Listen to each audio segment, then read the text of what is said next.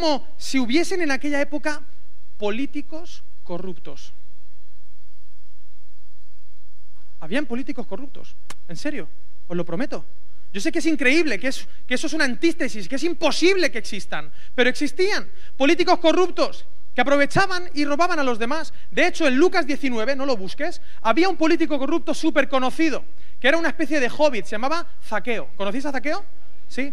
Él era un hobbit y, y no era un publicano cualquiera. En el griego, dice Lucas 19, era un archipublicano archipublicano, era el sheriff de los ladrones de Jericó, era el ladrón más ladrón de ladrones. Y allí estaba Jesús, y Jesús rompía el silencio allí donde iba. Y en Jericó también lo hizo. Y llegó allí y se puso a hablar con Zaqueo. Aparte, yo siempre digo que los nombres en la Biblia son muy importantes. Y como no sé si me, habéis visto predicar antes, pero yo hablo así, yo hablo, soy español y digo zapato, zozobra, Zaragoza, eh, no sé, etcétera, etcétera, etcétera. Hablo así.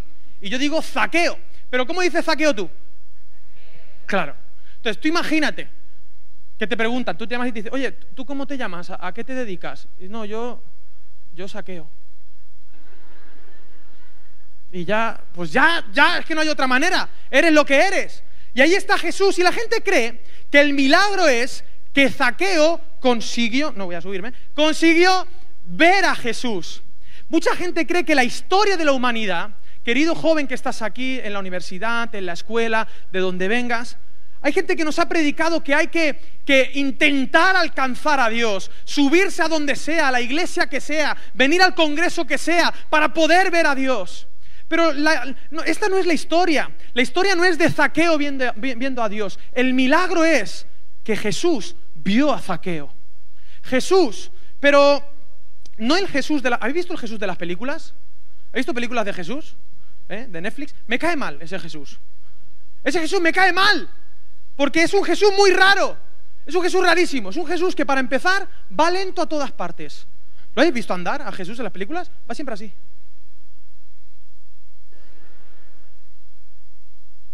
¿Qué digo? ¿Estás haciendo tai chi? ¿Estás haciendo...? ¿Qué estás haciendo? Y aparte, siempre como con una mirada perdida, mirando como al horizonte, ¿no? Que con miedo a algo, que parece que algo le va a pasar inminentemente, con un efecto de Instagram, así, bastante, bastante diluido. Y luego también cuando se pone a hablar, habla raro y dice, pégame aquí, ahora, pégame aquí. No, ese no es Jesús. Jesús era un hombre de acción, un hombre que lo tenía clarísimo, además era medio peruano, yo creo. Porque era, era mucho de autoinvitarse a las casas a cenar. Era mucho de eso. ¿Quién? Ahí está, ¿no? Este... ¿Dónde está Jesús? A ver, ahí está Jesús de Nazaret, ¿no? Bien, muy bien. Sí, ese es Jesús, no el de las películas. Jesús no tenía miedo de hablar con el publicano y se quedó mirando a Zaqueo y le dijo, Frodo, baja. Y entonces él bajó y, Jesús le dijo, Jesús le dijo, mira, Jesús le dijo, oye, esta, me voy a tu casa a cenar esta noche. dice, un, detalle, somos trece. Claro, porque iba, iba con toda la comitiva. Jesús rompió el silencio de Zaqueo. Él estaba totalmente solo en Jericó. Todo el mundo, cuando veía a Zaqueo, veía al mayor ladrón de Jericó. Pero Jesús supo tratar con él de tal manera que transformó su corazón y se convirtió en la persona más generosa de Jericó. Porque el amor hace eso. Y no hay silencio, eh, va a ser una introducción y, me gustaría que estuvieses... ¿Hay gente, ¿Hay gente tomando apuntes? ¿Eso es así? Dios existe. ¡Wow! Estoy, eh, en serio, voy a llorar casi. Voy a ser lleno del Espíritu ahora mismo, viendo cómo tomáis apuntes. Mira, Vamos a hablar de que no hay silencio y claro que sí, vamos a hablar de que tenemos que salir, que tenemos que salar, que tenemos que proclamar las buenas noticias, ya, hablaremos de qué buenas noticias son, que no podemos quedarnos ahí, pero me gustaría dar un pasito atrás, ¿vale? Y luego un pasito para adelante, María, no sé si acordáis de esa, de esa canción, ¿eh? Pagana. ¿eh? Eh, pero me gustaría dar un paso atrás porque no se puede romper el silencio de cualquier manera. Mirad, demasiadas veces la iglesia, y aquí te quiero hablar a ti, adolescente, joven que estás aquí, demasiadas veces la iglesia ha roto el silencio de mala manera. Y hay una frase que me gusta mucho y es que si lo que vas a decir no es más interesante que el silencio, mejor, ¿qué? Mejor no digas nada. mejor no digas nada y deja que el silencio se quede tan tranquilo. Porque sabes qué, a veces como iglesia hemos dado mensajes equivocados, a veces hemos confundido la gimnasia con la velocidad, hemos, hemos confundido la gimnasia, perdón, con la magnesia, el tocino con la velocidad. Hemos confundido muchas cosas y hemos confundido a la gente con lo que es el Evangelio. Yo el martes que viene me voy para Kenia. ¿Y sabéis qué? En Kenia hay un montón de enfermedades. Y yo esta semana pasada me tuve que vacunar. ¿Sabéis lo que aquí se dice vacuna? ¿Vacuna? Me tuve que vacunar, me tuve que poner la fiebre amarilla, la hepatitis A, me tuve que poner lo de no sé qué, me tuve que poner la vacuna para no ser del Real Madrid, me tuve que poner todas las vacunas. Que tú no tienes esa vacuna, ¿no? Tú no estás vacunado del Real Madrid, ¿no? Eso es una enfermedad terrible, crónica. Me tuve que vacunar. ¿Y qué es una vacuna? ¿Qué es una vacuna? Mirad, me dijeron, ay, te vamos a poner el virus de la fiebre amarilla. Digo, ¿cómo? Digo, va a ser peor el remedio que la enfermedad. Sí, pero te lo vamos a poner debilitado. Para que luego tú tengas resistencias y que si en Kenia, por lo que sea, tienes la fiebre amarilla, entonces estés vacunado. Pues a veces hemos compartido el Evangelio de tal manera que lo hemos compartido de manera debilitada y la sociedad está vacunada del Evangelio. Porque no hemos predicado, y esto pasa mucho, hijos que estáis aquí, que quizá vuestros padres no son los mejores padres y que quizá no han mostrado el mejor Evangelio en casa, sin querer a veces os han vacunado. Eso no es excusa, eso no es excusa para no creer en Dios, luego hablaré de esto. Pero a veces el ver la incongruencia de la vida cristiana de otras personas te vacuna. Es como la frase que dice, hay dos razones por las cuales no, la gente no se hace cristiana. Número uno, porque no conoce a ningún cristiano.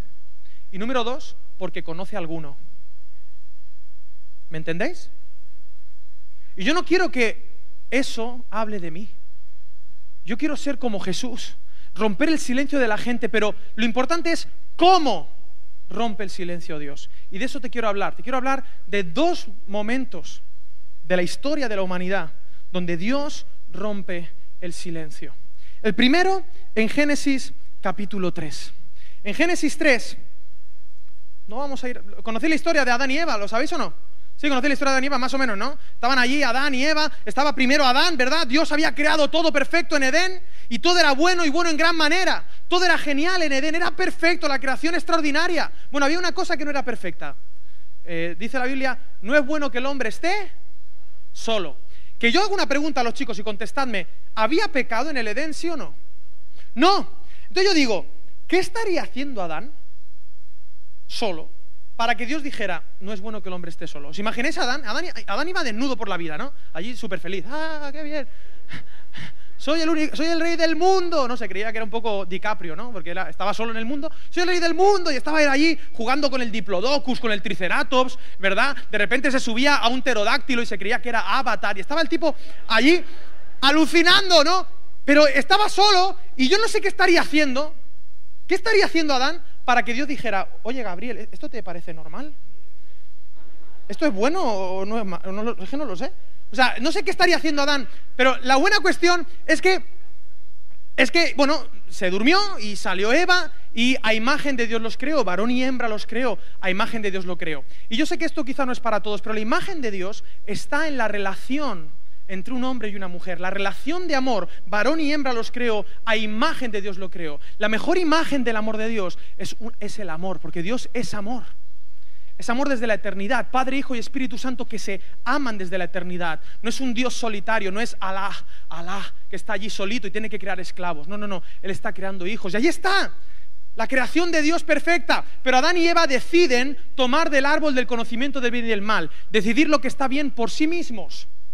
Y cometen el error y entonces todo se rompe, se rompen ellos y se ven desnudos y se tapan con hojas de higuera que no tapan nada, ¿eh? Una hoja de higuera si alguna vez estás vestido con ropa de higuera, pero eso no tapa nada. Está fresquito, pero ya está.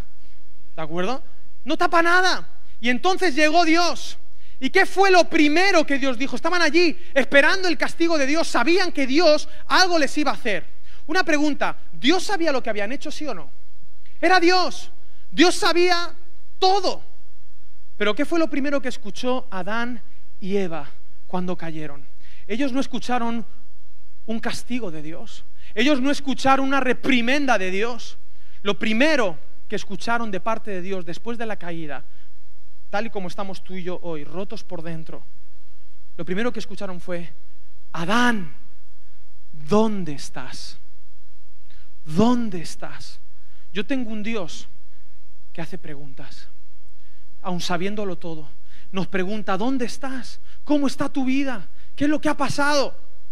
Y, y mirar, yo, yo, yo no soy misógino, ¿eh? yo no odio a las mujeres ni nada por el estilo, pero yo tengo una conversación pendiente con la abuelita Eva, cuando vaya al cielo. Yo voy a hablar con Eva y le voy a decir, este, cuando llegue al cielo diré, bueno, Jesús ahora voy a verle, pero ¿dónde está Eva? ¿Vale? ¿Dónde está Eva? Iré a ver a Eva y le diré, Eva, eh, abuelita, con todos mis respetos, eh, me parece muy bien que seas la, madre de todos los seres vivientes, todo muy bien, ¿de acuerdo? Pero una, una pregunta, mm, ¿tú no te dabas cuenta que te estaba hablando una serpiente? O sea, ¿no sospechaste ni un poquito de que la serpiente no es de fiar? ¿Que te crees que eres Harry Potter hablando en parser? ¿Me, me hago entender? Es que si hubiera sido una mariposa, un pajarito, no sé, algo más bonito, pues fíjate, pero una serpiente no son de fiar, ya, lo, ya e, es evidente. Pero bueno, es otro tema. ¿Dónde estás? ¿Dónde estás?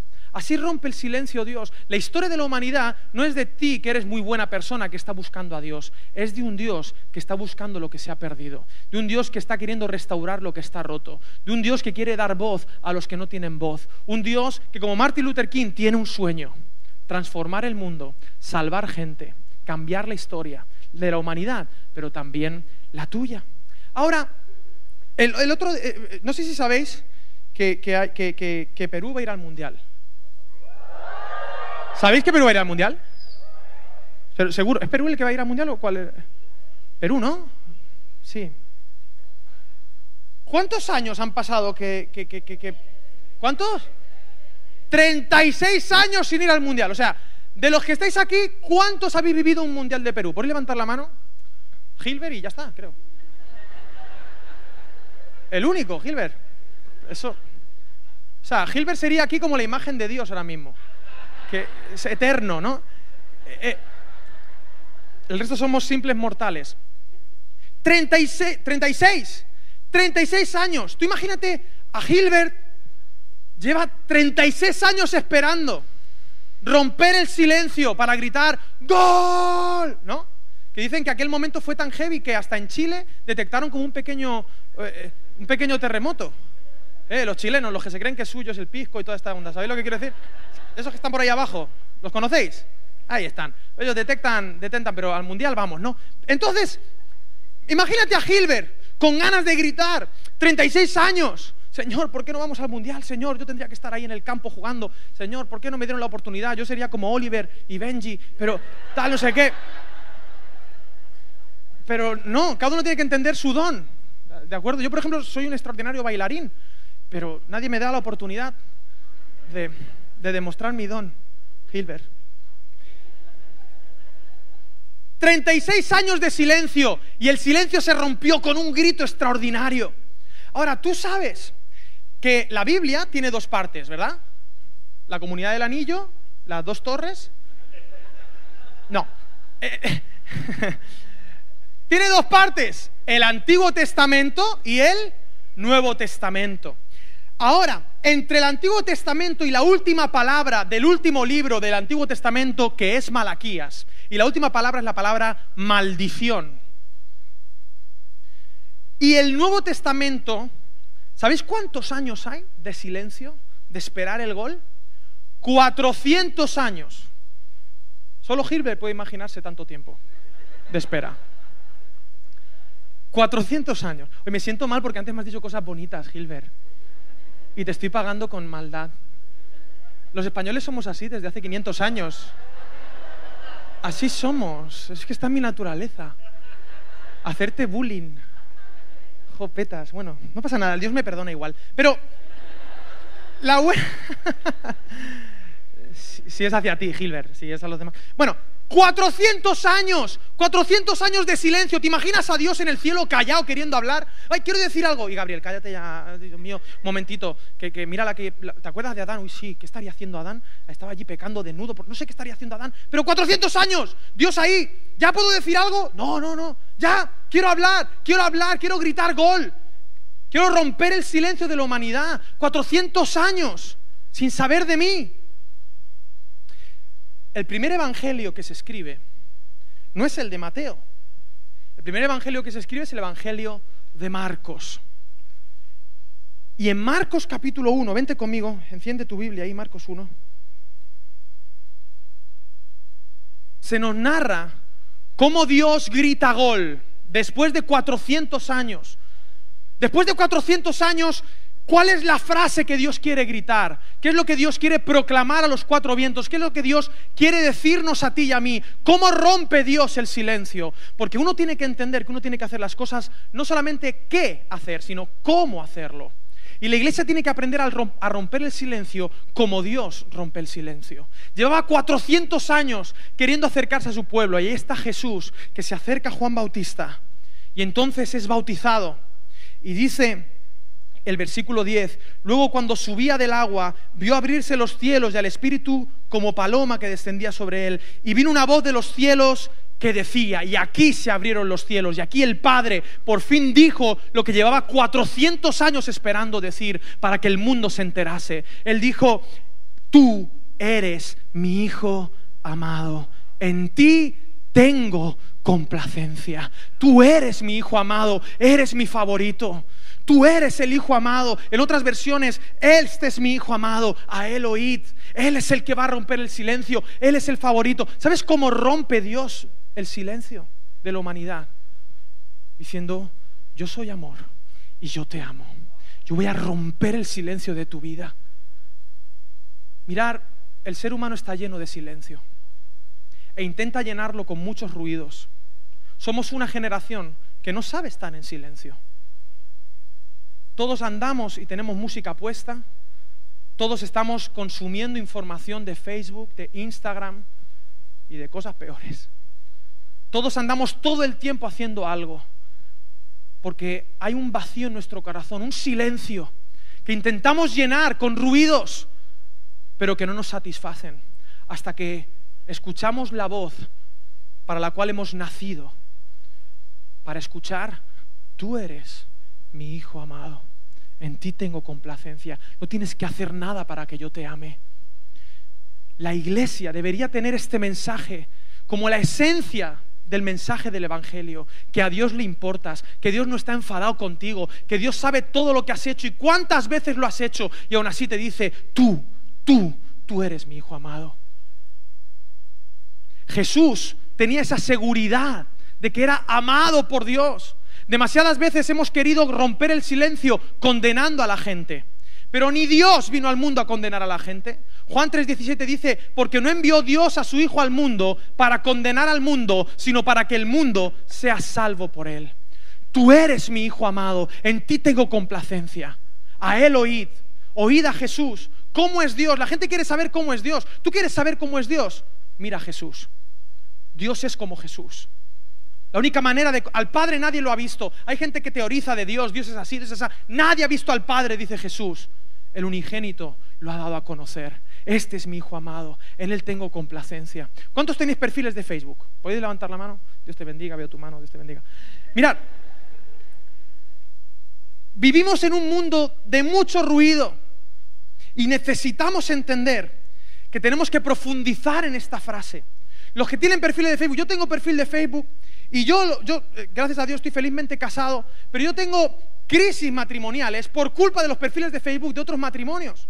Porque todo el mundo tiene vidas perfectas. ¿No lo habéis visto en Facebook la gente, la vida perfecta que tiene?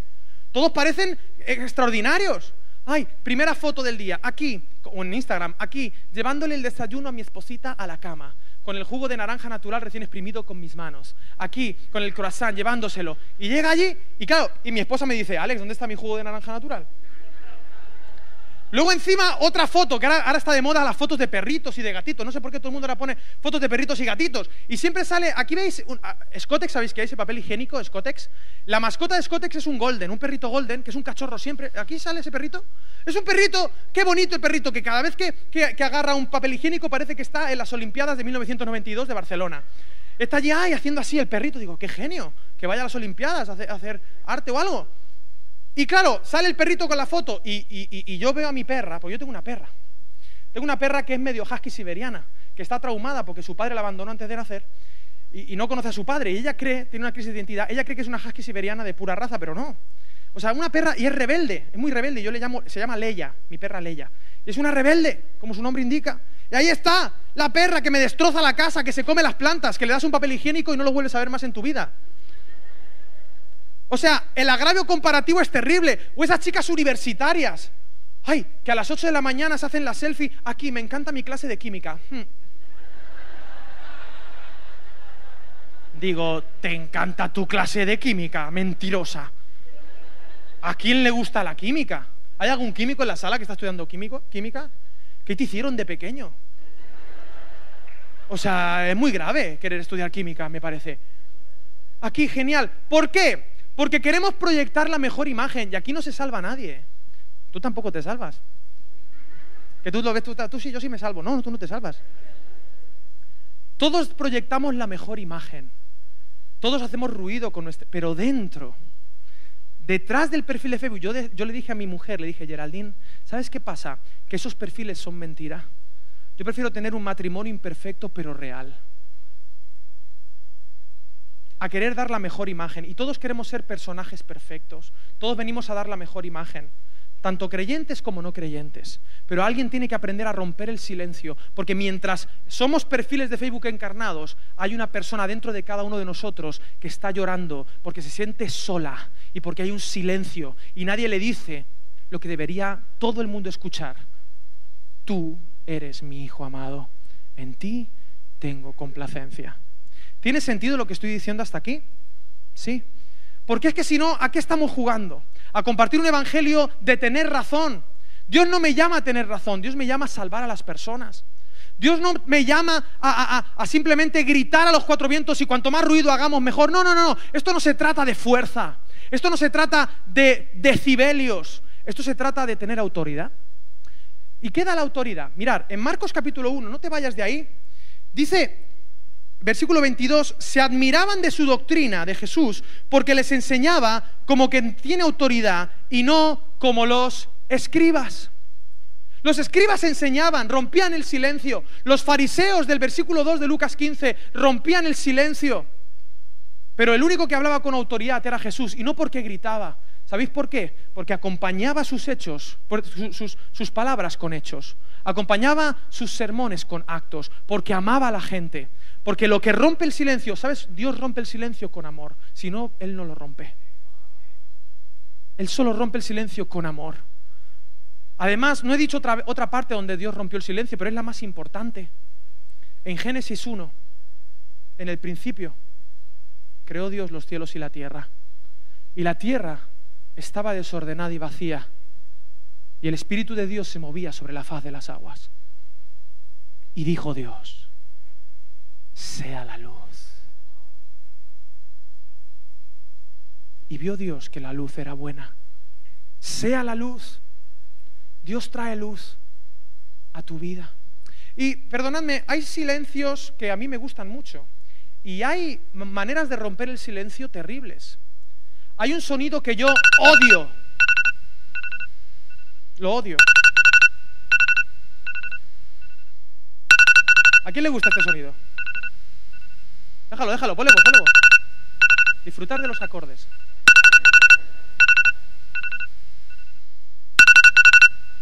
Ahora viene la mejor parte. Esta es la que más me gusta. Ya, que me va a dar algo, quítalo. Me va a pasar como cuando ves a Pikachu que te dan así espasmos. Quítalo, quítalo. Renzo, quítalo, guapo. Mira. Sea la luz. El despertador rompe el silencio de la noche. Saúl, ¿qué pasa? Perdona, es que no, ¿me permitís abrazar a Saúl? Es que si no, no tengo el poder. Digo, me falta algo. Ahora sí, ahora sí, ahora sí, ahí, ahí. ¿No has traído la chaqueta de, del poder para darme más, no? Bueno. Este yo odio el despertador, pero me despierta. Despiértate tú que duermes y te alumbrará Cristo. La gente anda dormida y a veces uno tiene que traer luz a la vida de la gente pero con cariño, de la mejor manera, y a veces es molesto. Por eso, por eso Jesús muchas veces cuando se presenta, ¿qué es lo primero que Jesús dice muchas veces? Cuando, por ejemplo, se presentó, estaba allí en el mar y se acerca, o cuando se revelaba, o cuando un ángel se revelaba, ¿sabes cuál era la primera frase que decían? no temas. No tengas miedo. ¿Sabes qué pasa? Cuando la iglesia rompe el silencio, a la gente le damos miedo. Le damos miedo. Y uno tiene como, como iglesia, como joven, aprender a decirle a la gente, no, no temas. ¿Y sabes cuál es la única manera de quitar el temor? Lo dice la Biblia. La única manera de echar el temor. La Biblia dice que el amor echa fuera el temor. Dios rompe el silencio con amor, si no, no lo rompe. La iglesia, la iglesia tiene que hablar. La iglesia tiene que ser la voz de Jesús y hablar como Jesús, como quien tiene autoridad. Pero cuidado, tenemos que hacerlo con amor incondicional. No tengamos complejo de Dios.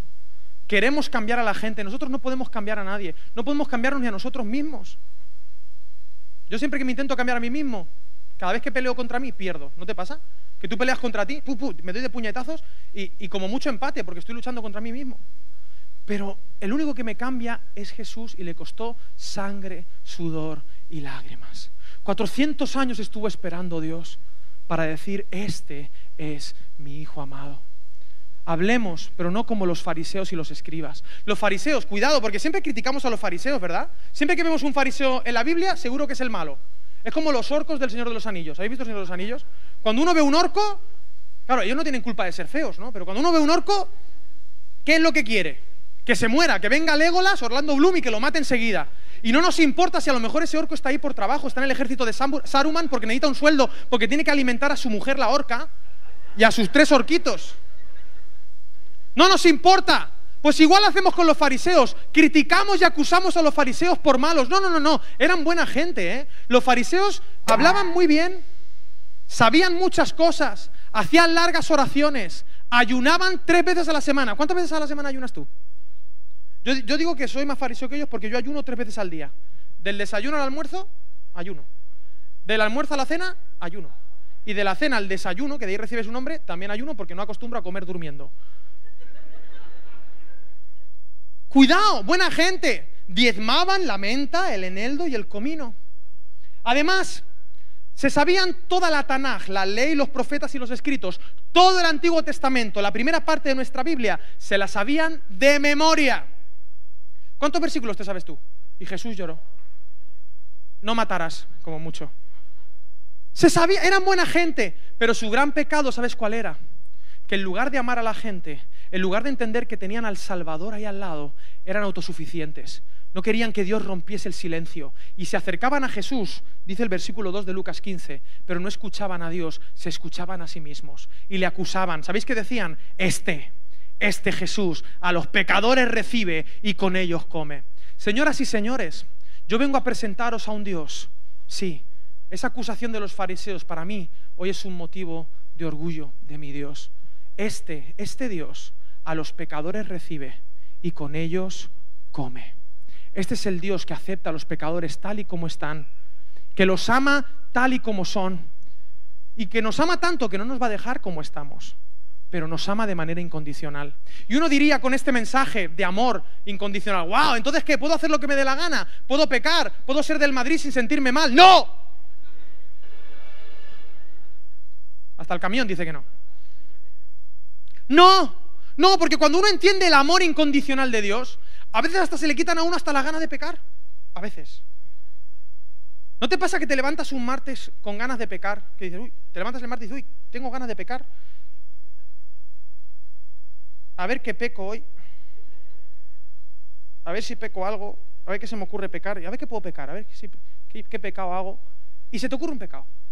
Y vas a pecar ¿Y te acuerdas cuando no conocías al Señor que tú pecabas y no pasaba nada? Pero ahora vas a pecar y tiras a pecar y ¿qué pasa? Que ya no pecas tranquilo. ¿No te pasa que ya no pecas tranquilo? Que, uy, pecas porque Dios respeta tu libertad, porque el amor implica libertad, pero vas a pecar y ya lo que pecas es como que te gusta y no te gusta, porque te duele. Es como que te suenan las alarmas porque está el Espíritu Santo. Vas a pecar, pecas y eh, eh, eh, error, error, error. Uy, ¿qué está pasando aquí? Pasa eso. Pero ¿sabes por qué pasa? Porque pecar es como hacerse una herida. Y cuando se hace uno una herida le duele. Te duele. Pero si te duele es que estás vivo. Si te duele es que estás vivo. Así que, bueno, hay esperanza para los vivos. Ahora, si tiras a pecar, pecas y no te duele, es que eres un walking dead. Y aparte de pecador, eres muy feo. Y caminas mal. Un walking dead, eso dice la Biblia. Él nos encontró muertos en nuestros delitos y pecados, pero nos dio vida. Si te duele hay esperanza, si no te duele, no sé, esta noche ponte de rodillas y dile al Señor, Señor, rompe mi silencio, háblame, háblame, porque sabes que hay esperanza hasta para los muertos. O si no, ¿te acuerdas de Lázaro? Me encanta Lázaro, el muerto, ¿te acuerdas de Lázaro? El muerto que se murió, que ahí donde dice, eh, donde dice y Jesús lloró. Qué bonito, Jesús lloró. Ya te sabes un versículo. ¿Qué has aprendido esta tarde? Un versículo, ay, qué bien, como la escuela dominical. Y Jesús lloró. Bien. Jesús lloró cuando va a ver a Lázaro. Mira, no hay más silencio que en las tumbas. En una tumba hay silencio. Menos cuando ves Coco, ¿no? Que es, entonces ahí a cantar. Oh, recuérdame. ¿Os sabéis la canción esa de adoración? Qué bonita, ¿eh? Sí. De Danilo Montero. recuérdame. Y el Evancraft, recuérdame. Le voy a decir a Evancraft que la cante. Recuérdame. Pero bueno, eso ya otro día. Es amigo mío y yo le hago mucho bullying, porque a la gente que quiero le hago bullying. Es mi manera de mostrar amor. Así somos los españoles de mala gente. No hay mayor silencio que en las tumbas. En las tumbas el silencio reina. Y allí llega Jesús, donde ve, no, lo ve, pero sabe que su amigo lleva tres días muerto. Y le dicen, yede ya. ¿Sabéis qué significa yede ya? Que eso está podrido. Yede ya. No hay esperanza. No hay esperanza. Pero Dios es un experto en romper el silencio. Y cuando Dios rompe el silencio, algo tiene que pasar. ¿Y habéis visto a Jesús cuando ora en esa parte? Yo me río mucho de, esta imagen porque Jesús se pone a orar no como nosotros que nos ponemos ahí, Señor, porque no sé qué, no sé. El Señor sería yo mismo, ¿no? Yo oraría a sí mismo Jesús, o como diría, en el nombre mío. No sé, no sé cómo sería, pero la buena cuestión es que Él se pone a orar al Padre y hace una oración muy rara, muy extraña. Para empezar, no cierra los ojos, sino que levanta los ojos al cielo y se pone a decir, Padre, yo sé que tú siempre me escuchas, pero estoy orando esto para que ellos me escuchen y que vean que oro algo. Algo así dice, ¿no? En la versión Alex habla hoy. Se pone así a y dice, qué es, es como si estuviese orando de nada, de, bueno, Padre, ¿qué tal? Aprovecho para, para preguntarte cómo va todo, cómo está el cielo. Bien, hijo, bien. Bueno, Gabriel se le ha roto un ala, está en el taller. Ay, se le ha roto el ala, sí, es que se chocó el otro día. Guay, y, tengo que comprarle una ala nueva y las alas ahora están por las nubes, los precios. Esto se me ha ocurrido a mí, ¿eh? Ese chiste es mío. No hace nada, es una oración absurda, absurda la oración, absurdísima. Y cuando termina, simplemente dice, Lázaro, ven fuera. Lázaro, ven fuera. Una pregunta. ¿Qué había hecho Lázaro? ¿Había hecho algo? ¿Qué llevaba haciendo tres días? ¿Morirse? Estaba allí pudriéndose, no hacía nada. Él no merecía nada. Pero Dios, pero Jesús rompió el silencio y lo hizo por una única razón. La gente, cuando vio llorar a Jesús, hay un detalle que la gente pasa. Dice, mirad cuánto lo amaba. Mirad cuánto lo amaba. Esa es la única razón de Dios para romper el silencio de la muerte, el amor. Lázaro, ven fuera. ¿Y qué hizo Lázaro? Ir fuera, porque las ovejas que son de Dios, hasta muertas, le escuchan y le obedecen. Y salió el retorno de la momia, ¿lo habéis visto? Pues fue eso, él salió así, como una momia, así, y, yo creo que a lo mejor Jesús se rió, dijo, ah, mira, como la película del retorno de la momia, desatadlo, desatadlo, desatadlo. Y la gente lo desató. ¿Por qué rompe Dios el silencio? Por amor. Yo quiero compartirte estos días junto con mis amigos que Dios te llama a salir allá afuera, a que sea la luz, a que dejemos de quejarnos de la oscuridad. De esto te hablaré mañana. Ya está bien de quejarnos de la oscuridad. Ya está bien de quejarnos del ruido. Hagamos sonar a Jesús por encima del ruido, pero por favor, me encantaría que antes de eso Dios sonase en tu vida y que recordásemos esta tarde quién eres tú. Yo sé que tú vienes con la mejor cara de evangélico que tienes. Que tienes una cara de evangélico espectacular. Vienes con tu perfil de Facebook evangélico perfecto, pero Dios sabe, y yo también, porque tú y yo estamos hechos de la misma pasta, que tú necesitas recordar que tú eres el Hijo amado de Dios. Y que no importa lo que hayas hecho ni cuántas veces lo hayas hecho, el amor de Dios te puede hasta resucitar. Ven fuera. ¿Dónde estás? ¿Dónde estás? ¿Dónde estás? Por eso no quiero que sigamos hasta que entendamos que tenemos que profundizar en nuestra relación con Dios. Porque si no nos pasará como en Marcos capítulo 1. ¿Sabéis quiénes son los que más creen en Marcos capítulo 1? Os lo digo o no, esta parte es un poco heavy metal. ¿Queréis una parte heavy metal de la prédica para acabar? ¿Sí? ¿Sabéis quiénes son los que más creen? Los demonios. Los demonios son los más creyentes en Marcos, los que más adoran, en serio. Mira, ahí en Marcos 1, Resulta que en el versículo 23, después de que él habla con autoridad, dice, pero había en la sinagoga de ellos un hombre con espíritu impuro, es decir, con un bichillo allí, un demonio raro, que gritó, ah, ¿qué tienes con nosotros, Jesús Nazareno? Has venido a destruirnos, sé quién eres, sé quién eres, el santo de Dios. El san, una palabra de adoración, eres el santo de Dios, el apartado de Dios. Más adelante llegó otro con otro espíritu impuro que llegó y ¿sabéis qué hizo? Ese demonio simpático que se llamaba, no sé, Peter, no sé, no, perdón, ¿hay algún Peter aquí? ¿No? Pues llamemos Peter. Llega allí, Peter, y ¡pum! Se arrodilló. Dice el griego proscuneo, adoró. Ahora, ¿los demonios aman a Dios? No. Pero saben quién es Jesús. Tienen una fe teórica. Dice Santiago, ¿tú crees? Muy bien. ¿Los demonios qué? ¿Creen? y tiemblan. ¿Qué significa que tiemblan? Que tienen miedo. No temas. La fe teórica es la fe de estos sujetos, no la mía. Saberse cosas no hace que seas un seguidor de Jesús. ¿Cuántos hijos de creyentes hay aquí? ¿Podéis levantar la mano? Que sois de familias de cristianos, de gente creyente.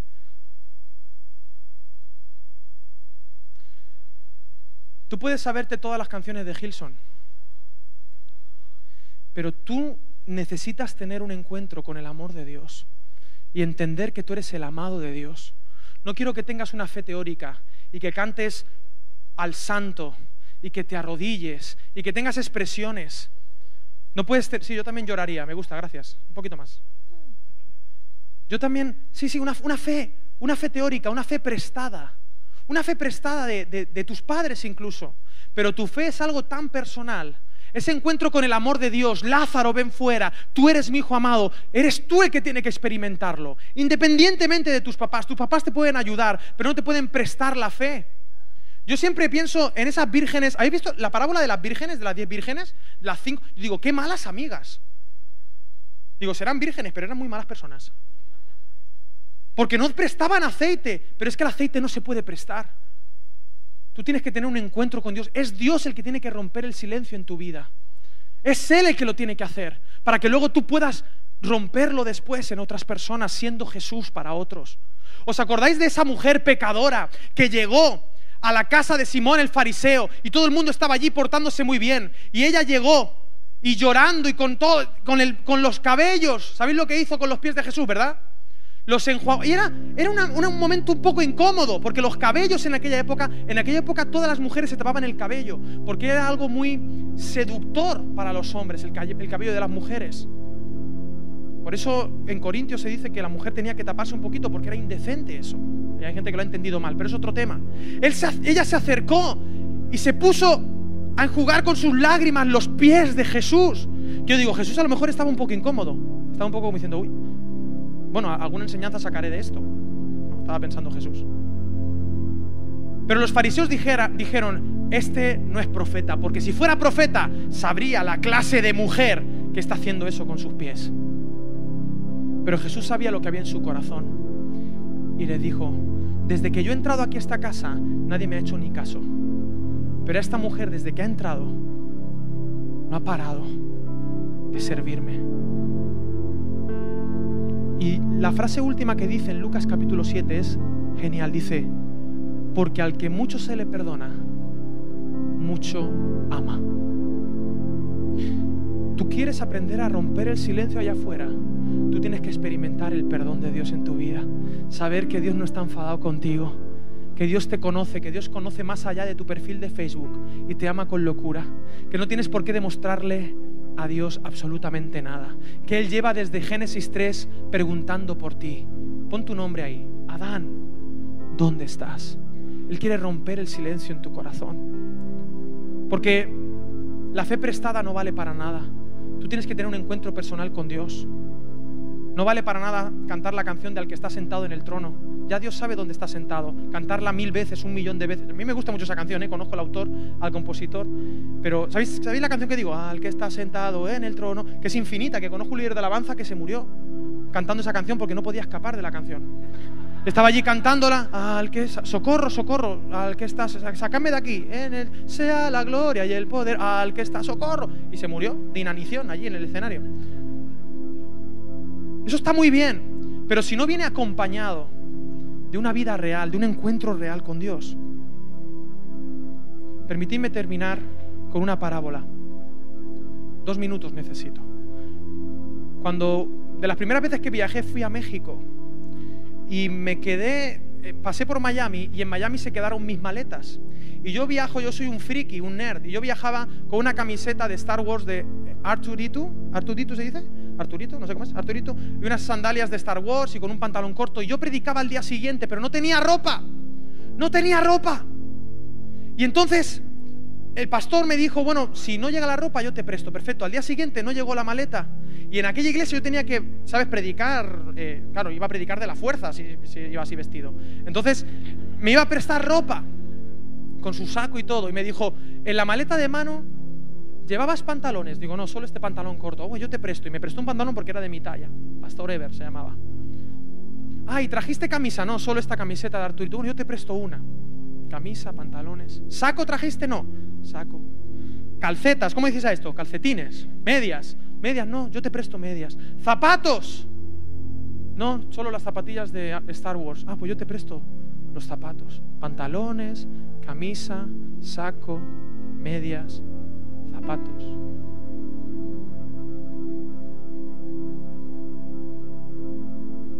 Y se generó un silencio. ¿Sabes cuando te subes a un ascensor con un vecino, un elevador, que no sabes de qué hablar? Se escuchó una voz. Y nos quedamos así mirando las miradas como Vegeta y Goku, así antes de pelear. ¿Por qué? Había algo que me faltaba. ¿Qué me faltaba?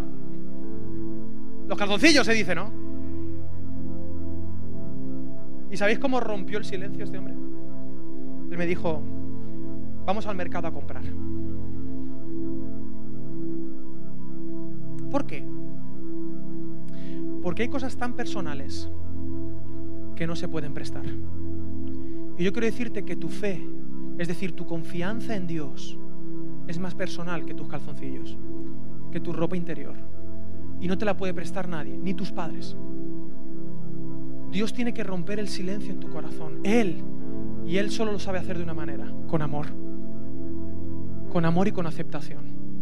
Y al que mucho se le perdona, mañana hablaremos, mucho ama romperemos el silencio, pero permite primero toda tu vida, todos tus días, experimentar a Dios para saber que tú eres el Hijo amado de Dios.